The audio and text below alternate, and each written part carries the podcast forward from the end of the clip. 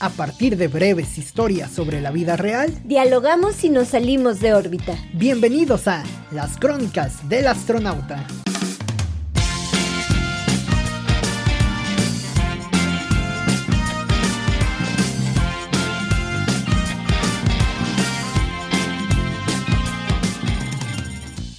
El candidato sale a escena elegante. Espera que el pueblo le abrace como a un pugilista que se alza. Todo es miradas complacientes, zapatos cafés bien boleados, camisa fajada ante el vistoso cinturón y muchos saludos condescendientes. Todo es un festín hasta que alguien le mienta la madre. Zapata vive, la lucha sigue y sigue.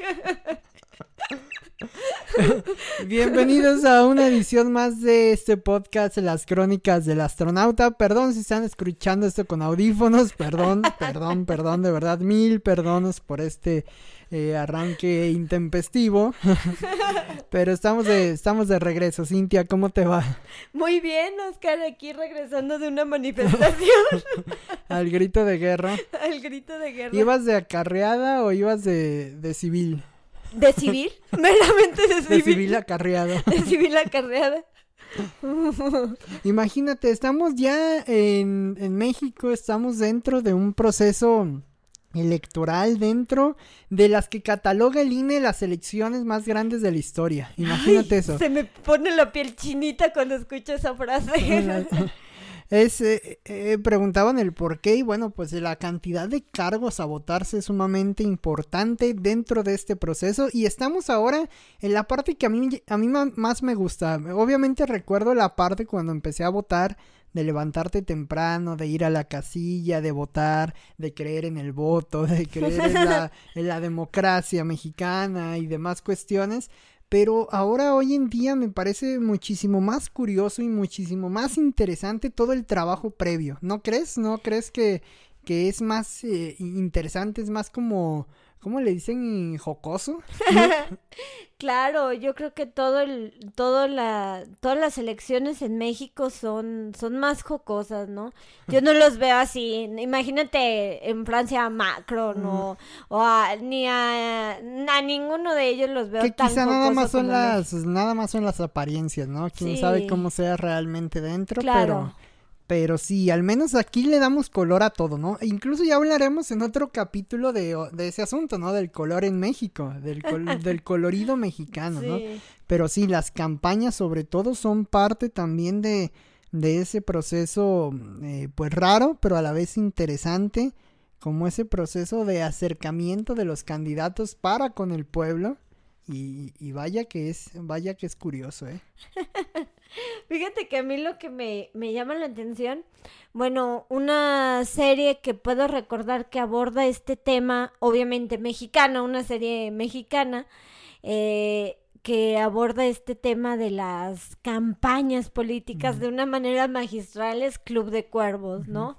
Eh, Salvador y que Ni siquiera se trata de política, ¿eh? Porque tú lo decías, incluso he, aprendido más de fútbol y de política con esa serie que más que. y, de mercadotecnia. y de mercadotecnia. Bendito la Raki. Pero sí, este, creo que sí. Creo que es una serie que, bueno, el personaje de, de Salvador Iglesias, pues utilice todos los clichés de un político, ¿no? Cargando al bebé y que se le cae y hace un desmadre. Realmente me imaginé. E, eso de cargar niños, Cintia, ha sido, no sé, una estrategia muy... Muy usada. Sí, es muy usada, pero muy, no sé, no sé si la, la hipocresía será la, para, la palabra a utilizar.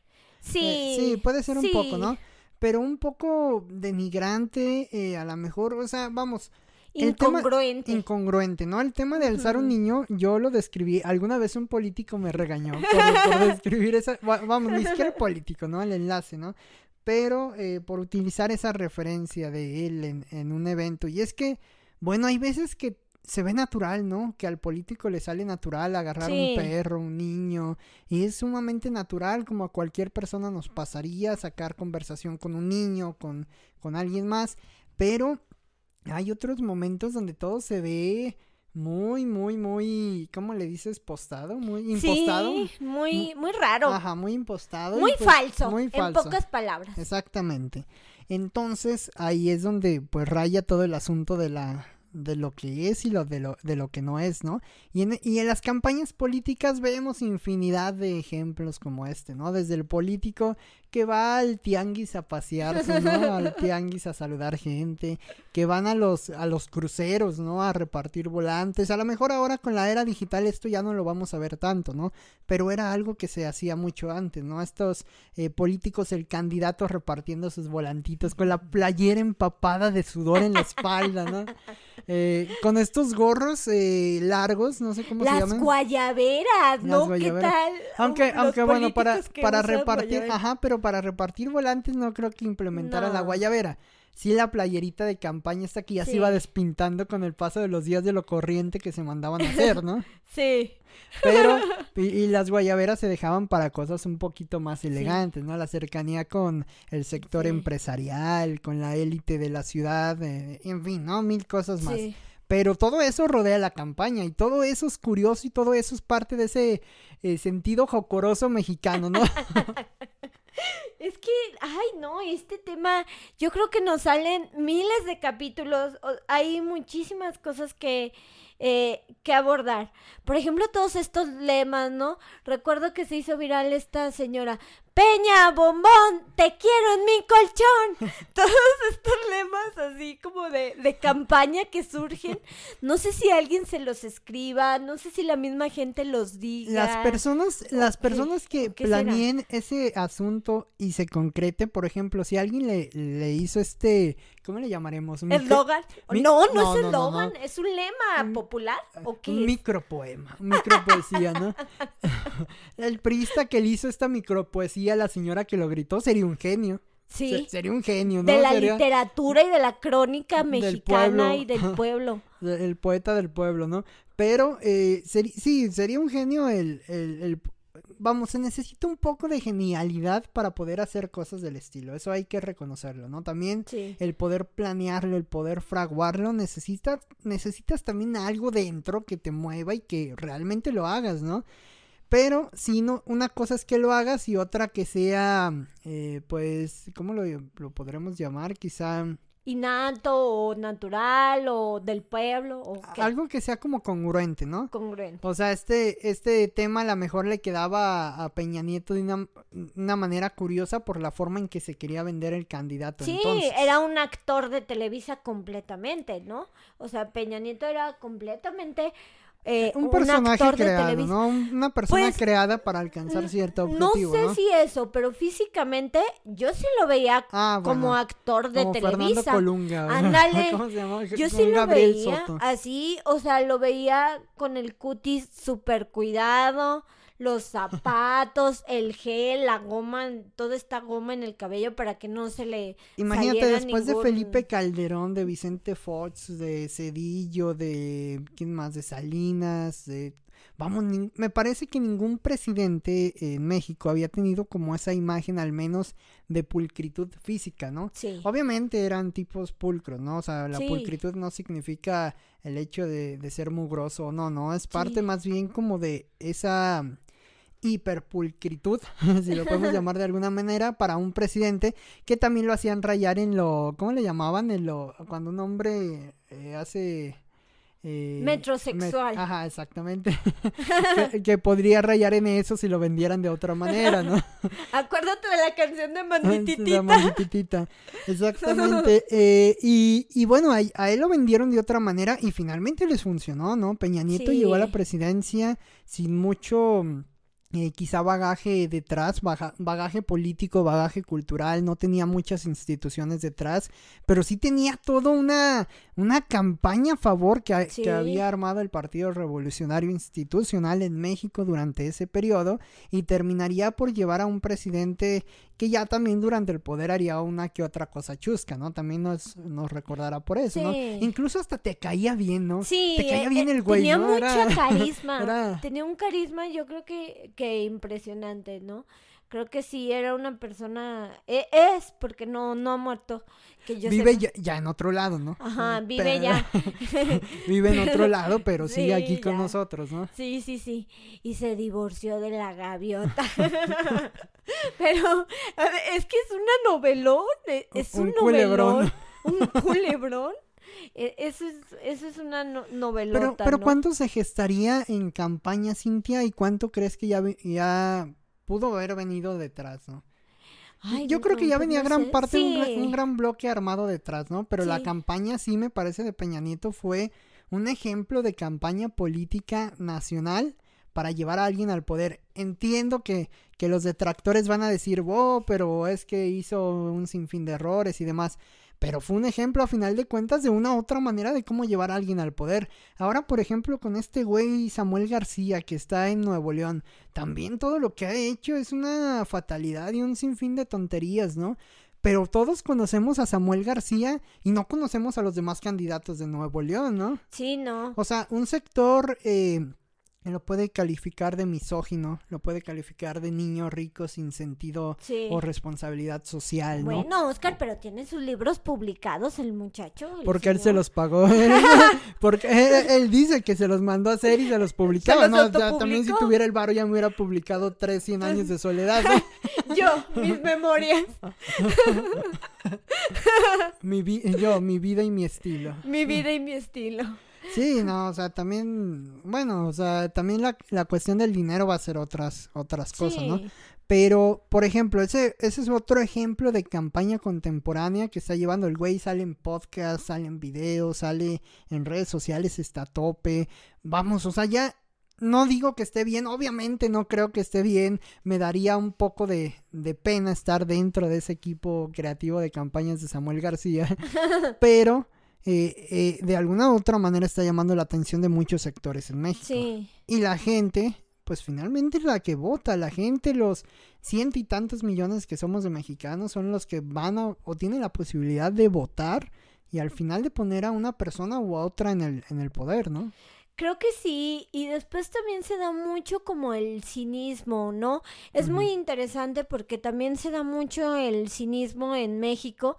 Eh, de hecho, hasta el país tomó esto, el periódico español El País. Eh, por ejemplo, de Ya cuando el este, país eh, toma algo, ya valió Ya madre. valió madre México. Sí, de este eh, Hilario Ramírez, el, el presidente municipal de, de Nayarit, que dice que, eh, que robó poquito. Mm. Sí, pero robé poquito, ¿no? Creo que en México se da mucho este, este cinismo, ¿no? Y cuando lo llevamos a redes sociales, ese cinismo mexicano, bueno, pues es todo un hit, ¿no? ¿Tú, eh, ¿O tú qué opinas de estos políticos que ahora usan TikTok y, y todas estas, eh, todas estas plataformas?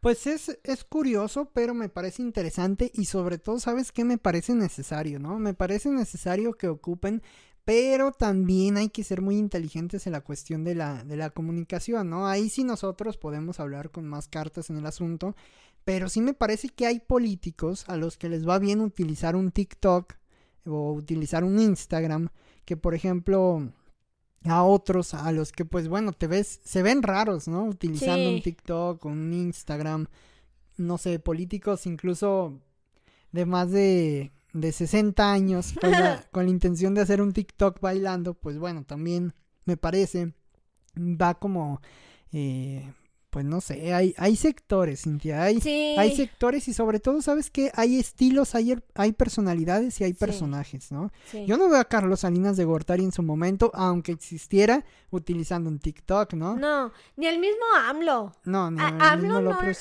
bueno, yo creo que no Lo- lo necesita. A él lo vería utilizando un High Five, por ejemplo. un, un MySpace. No, eh, yo, yo sí lo veo muy, muy facebookero, pues, o sea, muy, muy Pero a Peña Nieto sí lo verías utilizando un TikTok. Ah, sí, o un Instagram, Un ¿no? Instagram. Eh, un Instagram, sí, sí recuerdo la- las fotografías y así, y, y eran muy bien cuidadas, ¿no? Tan De solo hecho, hasta- sus hasta hijas hij- eran, exactamente. eran las reinas, así, del, del Instagram, Instagram. ¿no? Cuando publicaron que le fueron a hacer un tatuaje a los pinos, del tatuaje, Sí. el tatuaje mini carísimo del, del artista este que, que, trabaja en los Estados Unidos. Pero, este, pero pues sí, o sea, realmente me parece que hay perfiles. Y ahí es a veces donde los políticos tropiezan, ¿no? Donde hay un tropezón duro para algunos. Porque eh, pasan de, que, de, de ser esa esencia política que tienen a querer ser un personaje. Y ahí es cuando pues ya valió madre, ¿no? O sea, si no está bien sustentado la, la base, el suelo, pues terminan por valer, ¿no? Y hay muchos ejemplos de ello. O sea, este, este político, por ejemplo, que mencionabas, eh, Ramírez, Hilario Ramírez, pues bueno, es un ejemplo de ello. El caso de Cuauhtémoc Blanco, también otro... Está otro, otro ejemplo. Pero ahí el caso curioso es la atracción de masas, ¿no? O sea, también eso, eh, vamos, ese es otro tema. Porque por un lado está lo que tú puedes proyectar como, no sé, como agencia de comunicación, como agencia de marketing, como agencia de, pues que puede levantar un político, ¿no? Que vemos muchos casos de ello. Pero también hay otro, hay otro tipo de, de poder, lo podemos llamar así en México, que es el poder popular, ¿no? O sea, el, clamor popular, lo que la gente quiere, ¿no?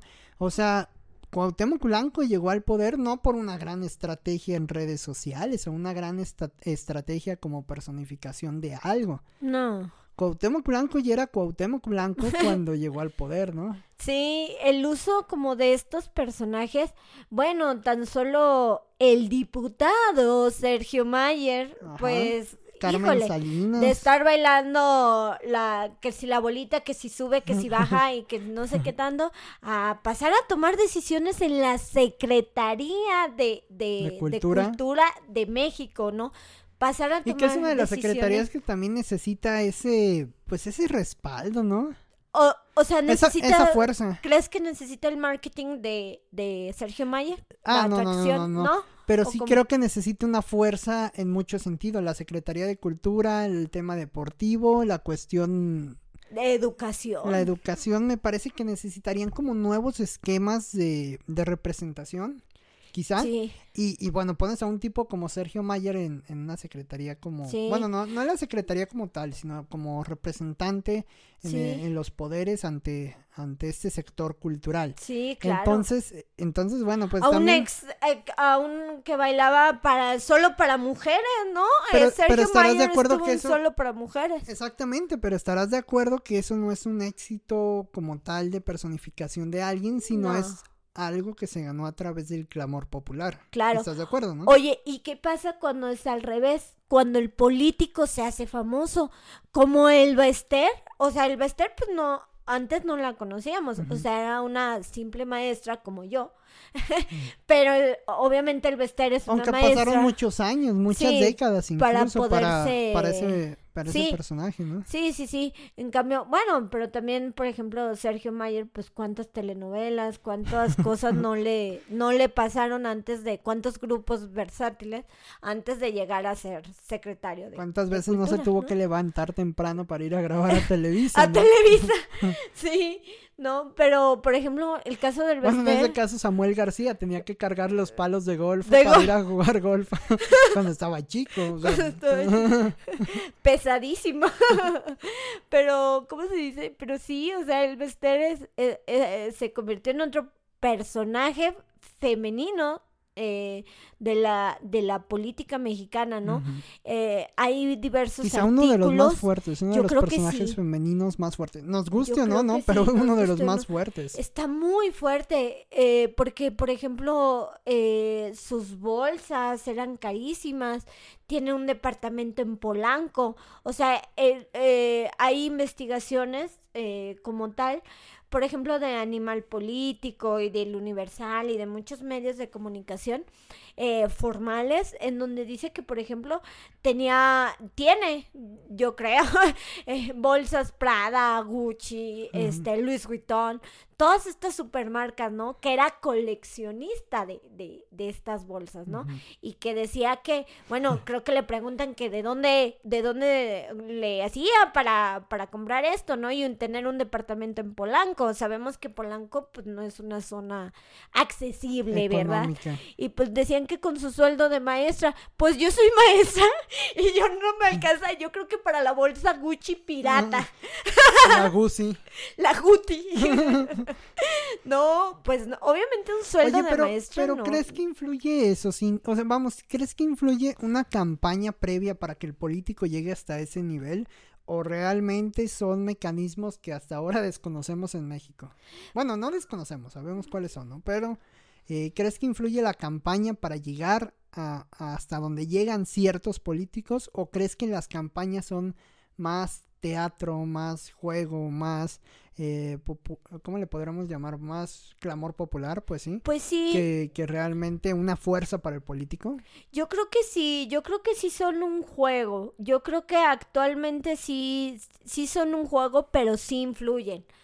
Eh, creo que es como un juego porque, por ejemplo, pues al político nunca lo vas a ver comprando su fruta en esos mercados, nunca lo vas a ver comprando su ropa, este, En el mercado en el- ¿no? en el o mercado, En el tianguis. en el tianguis, nunca lo vas a ver comprando monederos, este, nopalitos en el tianguis, ¿no? O sea, rara vez, ¿no? Rara vez, ¿no? Entonces, este, creo que sí se vuelve, pues, una actuación, porque no es algo que hagan habitualmente, ¿no? O, por ejemplo, este, hay políticos que sí, ¿no? Por ejemplo, a Peña Nieto le gustaba mucho correr. Entonces, este, y, y pues, por ejemplo, hacía, eh, por ejemplo, eh, cuando tenía invitados, pues los invitaba a, a correr con él en los pinos, ¿no? Entonces, este, Bueno, también correr en los pinos, digo, aquí no. salta a correr en la noche, ¿no? no, no, te asaltan, ¿no? Pero, ¿cómo se Barack dice? Obama se levantaba muy temprano Sí. para jugar baloncesto. Era, Baloncesto. era, era, era muy bueno en este tema y sobre todo pues tenía una afinidad al deporte. Bueno, pues si te vas a esa, López Sí. Obrador, tu actual presidente de México, tiene la Imagínate, afición enorme Del de- del béisbol, ¿no? Está Que cañón. está muy cabrón esa, esa afición por el béisbol, ¿no? Sí, sí, no, pues yo no sé mucho de eso, pero eh, tú me comentas y me ponen los videos así de que batea con fuerza y yo digo, bueno, un viejito así, ¿cómo le, cómo le hará para, para llegar a eso? Yo no podría, pues no sé, o sea, y tengo la mitad de que, años que- que... que eso está, mira, o sea, Sí. fuera del, ay, fuera del, de Mame. las- fuera del mame, fuera del asunto del, Sí. de, de todo el discurso que se echa en el Inter, vamos, me parece ejemplar que un señor de su edad batee de esa manera o, Sí. o se comporte de esa manera en el sector eh, deportivo. Ya después podrán venir todos los asuntos que rodean ello, ¿no? Pero eh, al menos ese sector o el- lo que comentabas de Peña Nieto, del impulso atlético que mostraba, lo que te digo de Obama o este, ay, se me fue el nombre del, de Canadá, este también, bueno, que, que tenía el asunto del boxeo y todo el deporte. O sea, parece Vladimir Putin, por ejemplo, también ten- tiene todo el Sí. asunto deportivo detrás, ¿no? O, o la no primera dama, o bueno, que ya afortunadamente quitó, eh, eso sí hay que aplaudirlo, ¿no? A Beatriz eh, Gutiérrez eh, Müller, que quitó la figura de, la, Ah. de la primera dama. Como si fuera una Tiene, acompañante. tiene en el su afición del canto, ¿no? Y este, y es, y son amigos de Silvio Rodríguez, y hasta le cantó la canción del necio a Andrés Manuel López Obrador, ¿no? Me parece esto un espectáculo maravilloso. Oye, pero a ver, aquí la, la pregunta del miñón y aterrizándola al podcast. ¿Esa es una campaña o es eso, una, vamos, es eso una campaña eterna? ¿Es un personaje eterno lo que te están vendiendo o es una, o es una situación real con la que tú te, eh, pues eres afín y por la que te sientes identificado? Yo creo que es una campaña, Oscar. Yo creo que es poco los políticos. ¿No crees que ningún político en México sea Yo creo real, que- sea realista? Yo creo que puede- hay muy pocos que realmente son realistas. Pero desde la, vamos, no somos psicólogos, pero desde la manera psicológica, ¿crees que sea tan fácil desprender la psicología humana? Vamos, desprender el aura del político, el mantra, los mantras, de los chakras del político. ¿Crees que sea tan fácil desprenderse? O sea, vamos, que no pierdas en algún momento la esencia. Yo creo que sí la pierdes, Oscar, pero pues públicamente pues deben de actuar, es como un como un escenario, pero obviamente pues pierden esencia, ¿no? Este, por ejemplo, yo creo que Peña Nieto cometía muchos errores por lo mismo, ¿no? Como que estaba en un constante personaje, entonces ya se le caía su pastel de cumpleaños, este, así un desmadre, Desde los ¿no? libros fue uno Desde de los, los primeros, ¿no? Estuvo muy padre. Pero, este, pero, ¿cómo se dice? Yo creo que eso es un reflejo de que, pues, te sientes como tenso en tu personaje, ¿no? Te sientes tenso O, o más de improvisando. sentirte tenso, más bien que no es para ti, ¿no? Que no es para ti. eras tú el, el personaje. ¿Sabes quién sí creo que no era un personaje como tal? Vicente Fox. Ah, ya. Él, Sí, él no era un personaje, eh, te lo Sí. sigues encontrando los domingos en, y en San, así. en San Cristóbal y sigue siendo la misma persona, ¿no? Sí, Ya, vamos, no estamos hablando de política, no estamos hablando de lo que está bien o, o lo que está mal, de quién robó más o quién robó menos, ¿no? robó un poquito. Él, pero él robó más, ¿no? no estamos hablando de eso, estamos hablando de quizá del, del personaje, del impulso mediático que llegan a tener los políticos mediante las campañas y sobre todo mediante la creación de contenido, la creación de algo que se que gira en torno a ellos. Pues yo creo que sí lo exageran. Yo creo que como un... eh, bueno, en mercadotecnia ya nuestros amigos y amigas mercadólogos nos dirán de marketing político, pero yo creo que es su deber exagerar ese personaje. Por ejemplo, si Era lo Fox que te iba a era preguntar alto, si era si era Sí, el deber. yo creo que es un deber de un mercadólogo político, ¿no? No sé qué tan ético sea, no sé, nunca llevé la clase de ética de ética eh, de Pues sí, podría ser ética política, ¿no? mercadotecnica, O sea. ajá, ni nunca llevé esa clase como tal, pero este o de la ética en la mercadotecnia, pero sí creo que, que su deber es como aumentar las, la, la- por las cosas que los ubica como el pueblo, ¿no? A lo mejor si Fox tenía, eh, estaba alto y los dedos largos Y la bota. y, y la bota, pues exageras esto, ¿no? O sea, si ya es así, o por que ejemplo, hay si- que ser muy genio, claro. muy cabrón para hacer eso. o por ejemplo, si Peña Nieto ves que es un candidato que no está feo, o sea, que físicamente tiene rasgos, pues, muy femeninos, ¿no? Muy cuidados, muy simétricos. Eh, decían, por ejemplo, ar- artistas que la simetría es la belleza. Entonces, eh, Peña Nieto es muy simétrico. Entonces, como mercadólogo, pues debes de explotar esta belleza de, Simetría. de la simetría de Peña Nieto. Claro, entonces, pues vuélvelo un actor de Televisa, que fue lo que La hicieron, ¿no? perfección de Da la, Vinci. la perfección, ¿no? O sea, vuélvelo así, ¿no? O sea, lejos de rollo, pues sí, o sea. y lejos de rollo un- y y lejos de política, Sí, porque ¿no? también, por ejemplo, ha habido casos de mano dura, ¿no? Carlos Salinas de Gortari y, y todo el, la faramaya que tenía alrededor, ¿no? Y a lo mejor de la Madrid o todos estos personajes, hasta Cedillo, ¿no? También tenía otra esencia, ¿no? Sí. muy diferente a lo que hoy en día conocemos. Me parece que ese tipo de cambios o ese tipo de personajes se van viviendo de acuerdo al México que estamos pasando.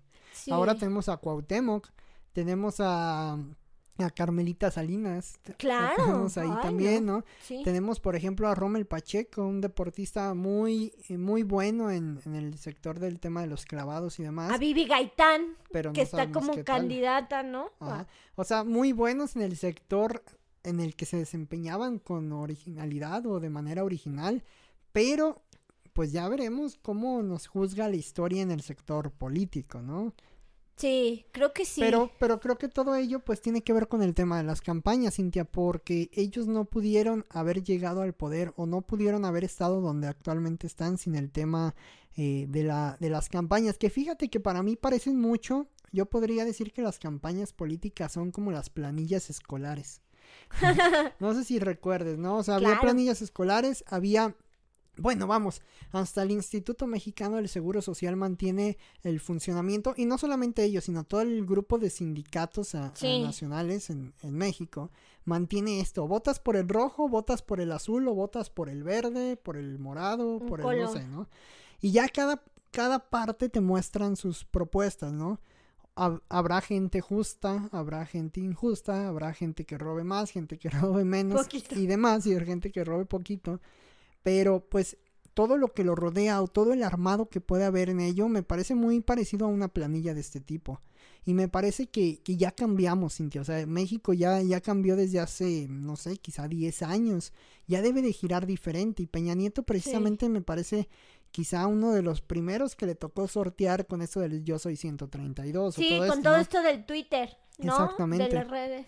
Sí. Exactamente. Y me parece que ahora las campañas ya más que cargar a un niño, más que ir a una colonia de escasos recursos y ver que te ensucias tus botas carísimas por el por la tierra que ni siquiera está pavimentada la calle o cargar un perro sarnoso que ande en la calle para que ganar y, y- y qué bonita imagen o visitar personas Cintia que realmente la están pasando mal y, y exaltar la imagen del político me parece eso o sea, lo vivimos, estuvo bien en su momento como estrategia política para algunos, les funcionó, pero ya, ya no es así. O sea, vamos, ya estamos en el mero mundo digital. Vamos, incluso hasta en medio de una pandemia donde no sería correcto andar haciendo tanto Ay, alboroto sí, en las me da calles. tanto coraje cuando veo a políticos sin cubreboca. Me da un coraje tremendo en donde ellos puedan contagiar a una persona, andan en millones de lugares y me da tanto coraje o que hagan todas estas, eh, todos estos actos así como, pues creo que no es necesario, a lo mejor para mí, eh, porque a lo mejor lo digo desde mi posición de mujer blanca, ¿no? De nivel socioeconómico medio alto, pero a lo mejor, pues no sé, a lo mejor para para otro tipo, eh, para otro tipo de personas, pues sí. Eh, leía, por ejemplo, un artículo que decía que en México no existe la clase media. Mm. O sea, O yo tenía un baja maestro. alta, ¿no? Ajá, yo tenía un, un maestro que me decía, que nos decía, que llegaba al salón y nos decía, bola de clase medieros, ¿no? y, pero no es cierto, ahorita lo compondría, no es cierto, soy pobre, no soy clase media. Eh, dice que... Para que le eh, compongas, ¿eh? sí. Blanca, mujer, blanca, clase baja. clase baja, pobre. sí, o sea, eso no es cierto. O sea, en México no existe la No. clase media, es clase baja o clase alta. O tienes o no tienes. O tienes ¿no? o no tienes. Y Y bueno, eso es muy triste. Y también ¿no? creo que se influye bastante en las campañas, porque las campañas, quizá para un 0.1% de la población, no van, a ir, no van a ir dirigidas. Sí. Es más, yo, yo he escuchado cómo refieren o cómo se escuchan o cómo dicen cosas las personas de una clase social alta sobre el político. Normalmente son cosas de no creer en la política, de no votar, Sí, no. de incluso de tirar mierda a todos los candidatos en todos los sectores, ¿no? Pero vete a la clase baja, vete a lo más fregado del país donde realmente se batalla día a día para poder sobrellevar, eh, para poder llevar comida a casa, para poder mantener a los hijos y demás. Y ahí es donde las campañas tocan un punto, mira, yo creo que es un punto muy necesario llegar a esos lugares, pero también muy hostil, ¿no? A veces se llega de una manera muy hostil. Entonces, y, y donde, bueno, también a través del Internet no puedes llegar de una manera. Me parece que hoy en día, Cintia, y no sé qué opines eh, a manera de, de conclusión, pero me parece que hoy en día las campañas deben de ir modificando su esquema, ¿no? Quizá por, por un lado puedes apostar a, la virtu a, lo, a lo virtual, ¿no? A la virtualidad y Sí. demás cuestiones. Pero por otro lado no debes de descuidar el aspecto humano, ¿no? Ha habido buenas campañas con buen aspecto humano, ganen o no los candidatos al final, pero ha habido buenas campañas. Ojalá que eso se mantuviera y ojalá que las campañas tuvieran ese aspecto o ese golpe, ese, ese puño sobre la mesa, eh, pues como humano, humano, donde pudieses incluir a todos los sectores, a todos los campos de trabajo, a todos los sectores laborales, y donde al final pues realmente las personas tuvieran muy en claro quién es cada candidato, sea un personaje o no sea un personaje, pero sí muy en claro quién es cada persona, ¿no? Eso me parecería lo, lo ideal, pero no sé cómo, cómo lo veas o qué opines. Yo creo que ahora lo que necesitamos es congruencia, ¿no? Como que ya estamos hartos de casas blancas, de fifis, de chairos. Mm, yo no soy Fifi, no soy Chaira, soy mexicana. Y este y quiero eh, quiero a alguien que, que deje de dividir a, a mi país y que este y pues también o sea pero por otra parte también sí, sí estoy harta de ya de casas blancas de, de bolsas Prada diciendo que, que es con un sueldo de maestra no o sea estoy como en esa dualidad. Entonces creo que las campañas ahora tienen el reto de, de revertir, de revertir y de la naturalidad, Oscar. No sé si esto se anteponga a la política. ah, exactamente, y ahí, Pero- va, y ahí va a estar el verdadero reto para los Sí. siguientes años, ¿no? Porque no sé qué tan cercana puede ser la naturalidad a la política. sí, así es. Es no sé, es difícil, no ¿no? sé si estén contrariados eh, y, y Es como la este, música, digo, a mí soy muy fan de toda la cuestión musical y, y anteponer o, o juntar quizá la naturalidad con la música a muy poco les queda, Cintia. Sí. Muchos son personajes y tú lo sabes identificar y me parece Sí. que si las campañas no permean o no logran ese objetivo eh, inicial, pues va a pasar lo mismo. Tú vas a saber en Mm. muchos años a lo mejor, ah, pues este es natural, me voy con este. O este, pues no, está todo impostado y es una es un argüende toda la, sec- todo el tema de la campaña y todo el enredo político que lleva. Y pues ahí va a estar la verdadera, me parece, función de una campaña política para los siguientes años.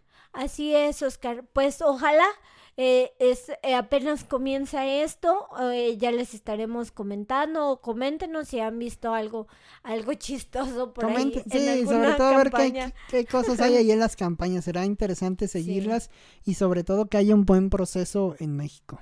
Así es. Entonces, pues vamos a ver, vamos a ver qué sucede. Me dio mucho gusto estar contigo. Gracias, Cinti, igualmente. Y nos vemos ya durante la siguiente episodio o la siguiente emisión de Las Crónicas del Astronauta. Adiós.